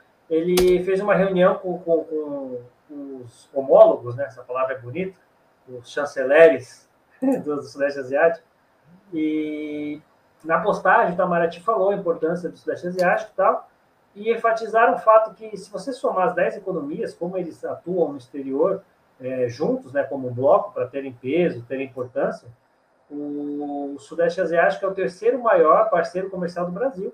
Se você somar, só perde para China e Estados Unidos. E é isso que eu acho que também as empresas brasileiras estão, estão meio por fora, que eu acho que esses países deveriam ser mais conhecidos nossos, porque somando aqueles 10 ali, daquele cantinho de terra que ninguém sabe nada, é terceiro maior parceiro comercial nosso, não é pouca coisa é, acho que quinta ou sexta maior economia do mundo, se a gente somar também, como colocar como um bloco, que de fato eles atuam como bloco. Até 2050 eles vão ser quarto ou quinto, vão passar a Alemanha. A Indonésia vai ser terceira ou quarta maior economia do mundo até 2050. Então, assim, tem tantos dados para ficar falando aqui que você fala, não é possível que ninguém conheça esses países com tanto potencial e com, com os produtos deles vão vir, vão chegar aqui, já chegam esses tempos aí, minha esposa no passado estava de dieta, aí ela começou a comer uma bolachinha de arroz. Horrível, parece isopor. Aí um dia eu fui jogar fora o, pacote, olhei atrás, made in Thailand. Eu falei, caramba, eu tô comendo uma bolacha tailandesa. Aí tem também sacola de mercado, dessas que são. Isso. Você não tá sacola, né? Biodegradável e tal. Aí um dia eu tava fuçando a sacola tal, pegando coisa, aí eu li no fundo, made in Vietnã. Falei, cara, já está acontecendo, não é amanhã, é hoje. A gente já está sofrendo essa inundação de produtos deles e a gente não está nem vendo que estão chegando. E assim, e por outro lado, são baitas oportunidades de, de fazer comércio, da gente criar outros parceiros comerciais. Indiretamente já está, né? Eles correspondem aí ao terceiro maior parceiro do Brasil. Mas muitas coisas, eles são muito deficitários em algumas coisas que a gente pode até fazer mais ou menos ali com não rivalidade, né? Que dá para competir com a China, mas a gente pode fazer uma frente à China e falar, ó, oh, a gente oferece mais benefícios, a gente oferece alguma coisa aqui diferente. É, não precisa ganhar, mas assim, participar um pouquinho, né? Isso, isso, é. A gente não vai fazer frente à China, até porque eles estão próximos geograficamente, não tem como. Mas ele tem um mercado ali potencial. O Sudeste Asiático lembra o Brasil em algumas partes. Exportam muitas frutas, óleo, aqui chama óleo de dendê, né? A Indonésia domina óleo de palma. O Vietnã, tá, o Vietnã tem entre os cinco maiores exportadores de café. Então, assim, algumas coisas deles lembram a gente. Exporta muita commodity, muita pobreza e muita é, diferença social interna. Ainda então, muito a crescer, ainda muito a crescer em. É, em alguns países ali em alfabetização. O processo é muito parecido e dá, dá para a gente aumentar o comércio com eles. A gente tem muita, muita semelhança que dá para explorar. Então, aí veja, quem tem mais facilidade para aprender o inglês? O nosso alfabeto ou o cara lá no Vietnã? É. Nosso alfabeto é o cara lá no meio da Indonésia. Então, assim, culturalmente, geograficamente, tudo isso a gente teria vantagem. Nosso problema é vontade só. É só isso. Então... É, a gente tem coesão interna, né? Para atuar no exterior, a gente tem que ter primeiro coesão interna. Está faltando muito e é, eu não vejo isso acontecendo nos próximos 5, 10 anos. E não só a gente, o Ocidente como um todo, está todo mundo batendo muita cabeça. E outra coisa também interessante do, do, do Sudeste Asiático falar, o que eu acho que é interessante para quem quiser pensar, principalmente Sudeste Asiático, não vou nem expandir para a Ásia como um todo. O que eu tenho percebido é que é o seguinte: o Sudeste Asiático também, eles não são bobos nem nada, para não depender muito da China, eles cortejam os Estados Unidos. Porque é ruim depender tanto de um quanto de outro. E esse todo país deveria fazer, deixar a ideologia de lado, né? não se alinhar automaticamente com ninguém. E para contrapor a economia da China, que é gigante, que está perto deles, que historicamente é muito forte, eles cortejam produtos militares dos Estados Unidos. Então você vê essa contradição muito forte nas Filipinas. As Filipinas fazem isso como ninguém ali. Então, eles ficam muito alinhados economicamente. Então, assim, quando alguém, se alguém se interessar em estudar o Sudeste Asiático, tenta separar por assuntos, que é interessante as contradições. Então, assim, os países são Vietnã, colado com a China, muitos problemas de fronteira, tal, economia muito interligada. Por outro lado, eles estão comprando equipamentos militares nos Estados Unidos. É como se desse um aviso para a China: ó, a gente não quer ser dominado por vocês, a gente tem essa, esse mercado aqui comum, mas eu estou comprando produtos dos Estados Unidos para mostrar que, ó, são meus amigos também. Contrapartida dos Estados Unidos, ó, me, dá, me faz aí uns preços bacanas, vamos criar aqui uns mecanismos é, de compra e venda aí de produtos, principalmente bélicos, porque eu estou muito perto da China, não é interessante para vocês terem, porque quando se fala em compra de armamentos, muitas pessoas não percebem, também se fala em, em troca de tecnologia, em pessoas que vão lá ensinar como é que usa, manutenção. Então, quando falar, ah, o país comprou arma do, do país X, mas isso envolve um projeto, não é só tá aqui essas armas, porque são é um laço profundo, né? É, são muito profundos. Então, o Vietnã e Filipinas têm feito isso. E isso diz, né, alguns analistas falam que uma hora vai cobrar o preço. Uma hora, uma das duas partes vai chegar para alguns países desse exército e falar: peraí, escolhe. Só que não é simples, não nem para um lado nem para o outro. Então, os países do Asiático eles jogam. Eles jogam com a posição geográfica, a posição econômica deles, a posição militar, e eles jogam muito bem. Até aqui estão todos crescendo aí a taxas altíssimas, vão todos muito bem obrigados, mas é interessante pensar nisso, e pensar em forma separada. Ah, o maior parceiro comercial é a China, mas quem é que eles estão comprando ar? Mas quais são os produtos que eles estão exportando para os Estados Unidos? É, é interessante fazer essa análise. Na verdade, o que a gente tem que fazer é ressuscitar o dilema de segurança, né? Então, se a gente ressuscita isso, qual que é a ideia? É tornar custoso demais o conflito para ele acontecer. Então, claro, você não vai ganhar uma corrida armamentista da China. Mas o recado é o seguinte: falar, qualquer coisa que aconteça aqui, meu, vai custar caro. Caro o suficiente para não compensar. Então, o exemplo que eu acho que melhor pode ilustrar isso é a guerra Irã-Iraque. Então, na guerra Irã-Iraque, se quem quiser botar no Google aí vai encontrar as informações, o Ocidente inteiro armou Saddam Hussein até os dentes. E o Irã não tinha nada. Assim, era um país miserável. Mas na, na mesma tradição vietnamita que a gente estava discutindo antes, né? O Irã falou, meu, vamos fazer o que precisar ser feito para a guerra custar tão caro que não compense mais.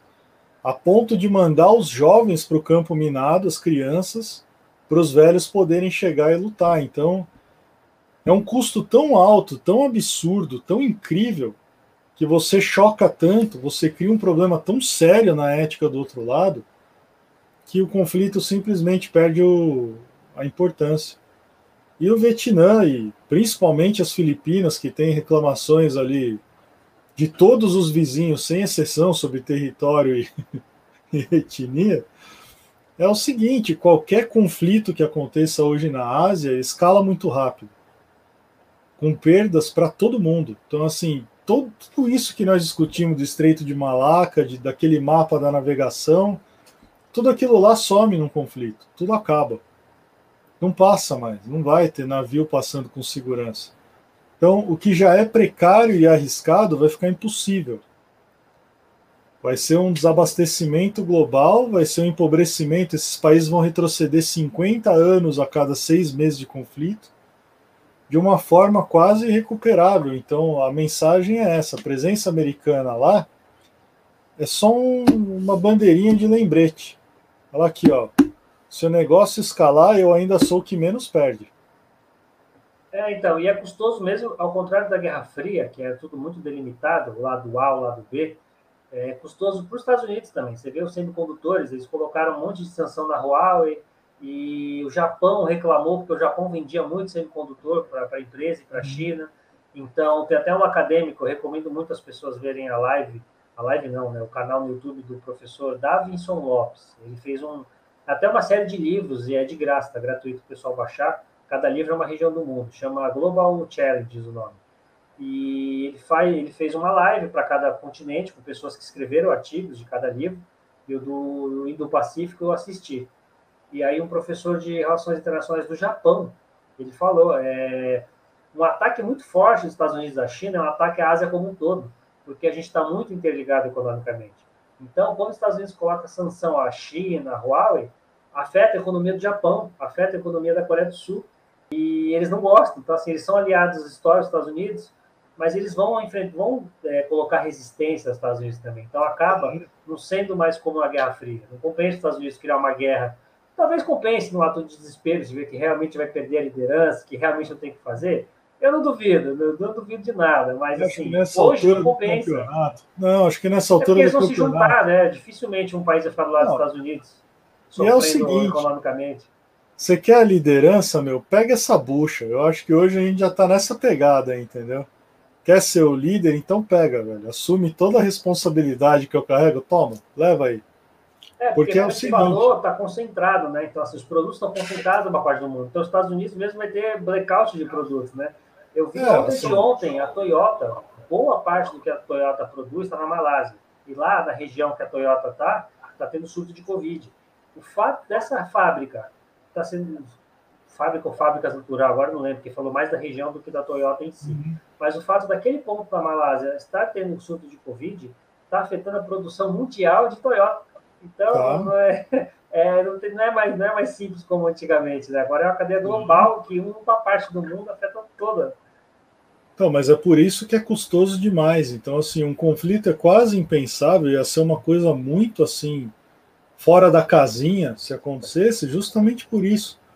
É a interdependência complexa, né, que a gente chama. Então, a integração comercial, ela cria a dificuldade do conflito entre países que fazem comércio porque acaba que você produz num lugar, vende a partir de outro, faz o design em um, planeja em outro, terceiriza até o call center. Então, então assim, o, o mundo ele não permite mais aquela ideia de ah não, temos um problema de Ásia e um problema nas Américas. Não, é um problema só.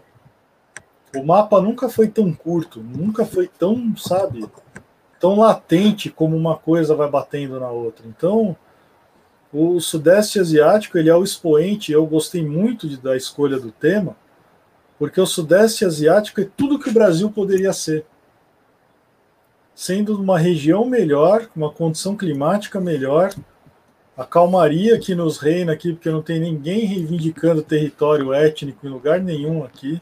Não fosse a nossa falta de, de aptidão é, é, e vontade. A América do Sul tem totais condições.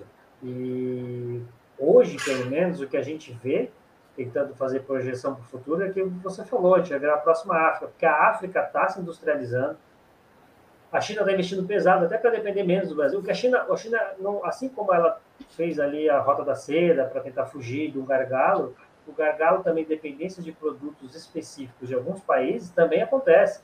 E ela está investindo na África também por isso. Além da África ter um potencial de crescimento violento, é para depender menos do Brasil, da Austrália. A China está com uma guerra comercial com a Austrália muito forte, porque os australianos caíram nessa de colocar muito adjetivo neles. Então, eles estão diversificando. E a próxima fronteira tecnológica do agro vai para a África. E o Brasil, a América do Sul, vai, ver, vai ficar vendo navios. O continente excluído, que hoje é a África, vai ser a América do Sul daqui a 10, 15 anos. E é, e é ontem, né? Algo para 2070, 2080. Bota 2030 e 2035, a gente vai ser excluído do mundo inteiro. Não, e a posição da África geograficamente é muito melhor do que a nossa, ela está metade do caminho. Então, assim, é, a gente precisa se reinventar. A gente pode aproveitar os modelos aí disponíveis no mundo que funcionaram ou a gente pode criar o nosso, mas alguma coisa vai ter que ser feita. Né? Essa é a mensagem. faz, né? Essa era a mensagem. Comunismo, capitalismo, e eles não estão debatendo nada, e estão produzindo, e estão chamando mais empresas para ajudar eles a produzir mais e vão para frente. Quando vocês discutem aí modelos, a gente está tacando fogo aqui nas coisas aqui e vendendo para quem quiser comprar. Eu joguei no Google aqui, só para não ficar a brecha, o RCEP hum. é Parceria Econômica Regional Abrangente. Ela que pega ali os 10 Sudeste Asiático, a, a Índia não quis participar, aí a China, a Austrália, Nova Zelândia, aí forma ali. E é interessante pelo seguinte, é um processo demorado, né? Os parlamentos internos, seja lá como é que chama esses tantos países variados, vamos colocar parlamento como se fosse uma coisa só, uhum. tem que ratificar, é um processo longo, mas a meta médio e longo prazo, daqui 10, 15 anos, é praticamente zerar as tarifas entre muitos desses produtos, serviços, algum tipo de serviços não, não entrou, não entraram. Mas produtos, quase todos, a, a ideia que foi acertada é de praticamente zerar a tarifa desses países. Então, vai chegar no grau de. É, eles vão se unir economicamente num grau, mesmo Japão, Coreia do Sul e China, que aí não vai ter mais Estados Unidos, aí acabou. Nem militarmente Estados Unidos estando pesado na região vai adiantar, porque as economias vão ser tão interdependentes com essas alíquotas tão baixas, principalmente pensando é, é outra coisa também. Quando foi anunciado esse acordo, muito se falou aqui no Ocidente entre Estados Unidos e China. Só que as pessoas não perceberam que o, a grande sacada desse acordo é justamente China, Japão e Coreia, não é Estados Unidos. Eles fizeram esse acordo pensando em acabar com diferenças internas entre eles, para eles se fecharem de vez entre eles, e jogar o comércio interasiático lá para a altura passar de 60%. E aí quem, nem se preocuparam com os Estados Unidos. Estados Unidos e aqui a gente fica pensando nessa guerra Estados Unidos-China, e para eles não. Daqui a 10, 15 anos, isso andando mesmo, acabou. Acabou para a Europa, acabou para os Estados Unidos. Os Estados Unidos vai ser uma, não acabou, Sim. os Estados Unidos vai continuar sendo uma grande economia. Acabou que eu digo é nessa, nessa projeção deles estarem no mundo inteiro, deles serem importantes para o mundo inteiro, né? né? Nesse ponto que eu é. digo. E claro, eles vão continuar sendo a segunda, a terceira maior economia do mundo. Isso ninguém, ninguém discute. Não, mas o pragmatismo de verdade é isso, né? Você tem opções funcionando, mas você já está pensando na próxima, né? Então, essa eu acho que é a diferença fundamental. Não é porque é a história da seleção brasileira, né?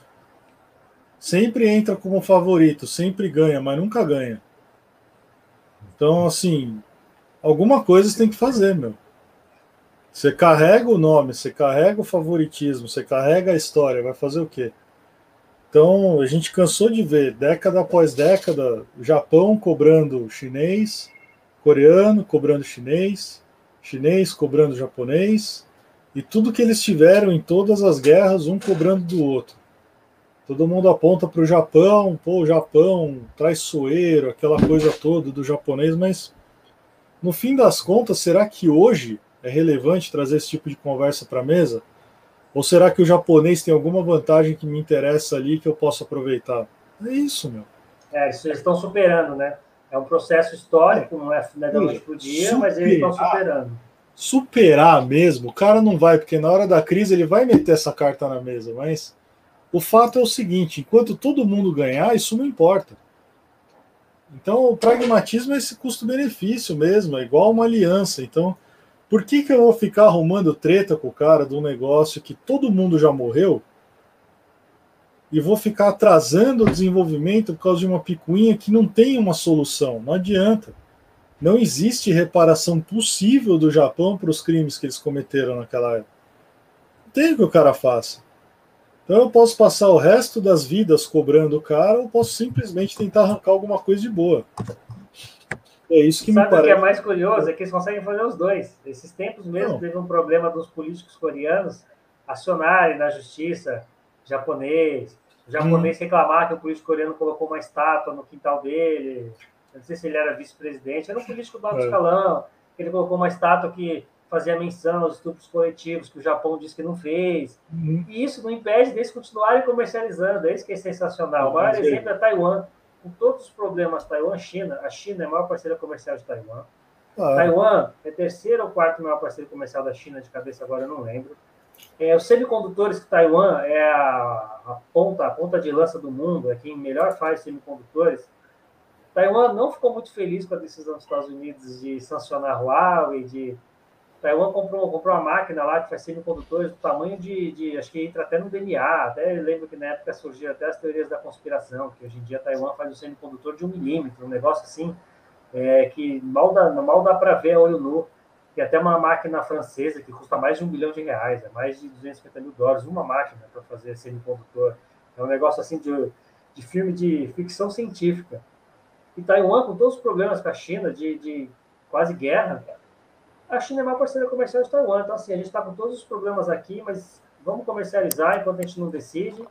Não, vamos separar a economia da política. E, então, é, um depende do outro diretamente. E ambos reclamaram da posição dos Estados Unidos, mesmo com, essa, com todo esse problema histórico, geográfico. Aí é que tá.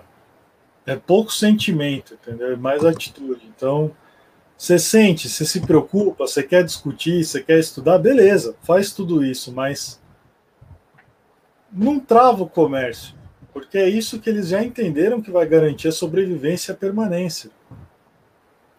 Essa eu acho que é a diferença fundamental, né?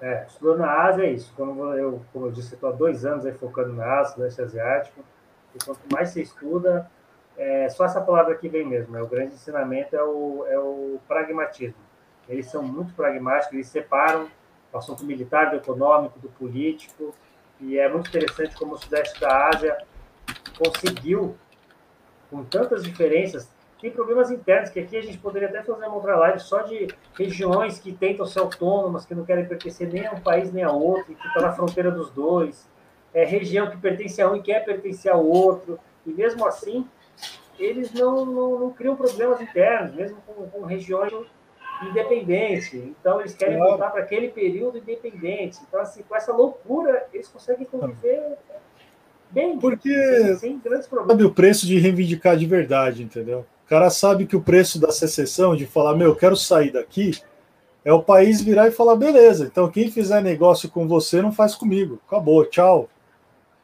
Vai lá, você quer ser independente? Então tá aqui, ó, tua fazenda. Vocês são independentes, teu sultanato mas quem fizer negócio com o sultanato não faz comigo. Pronto.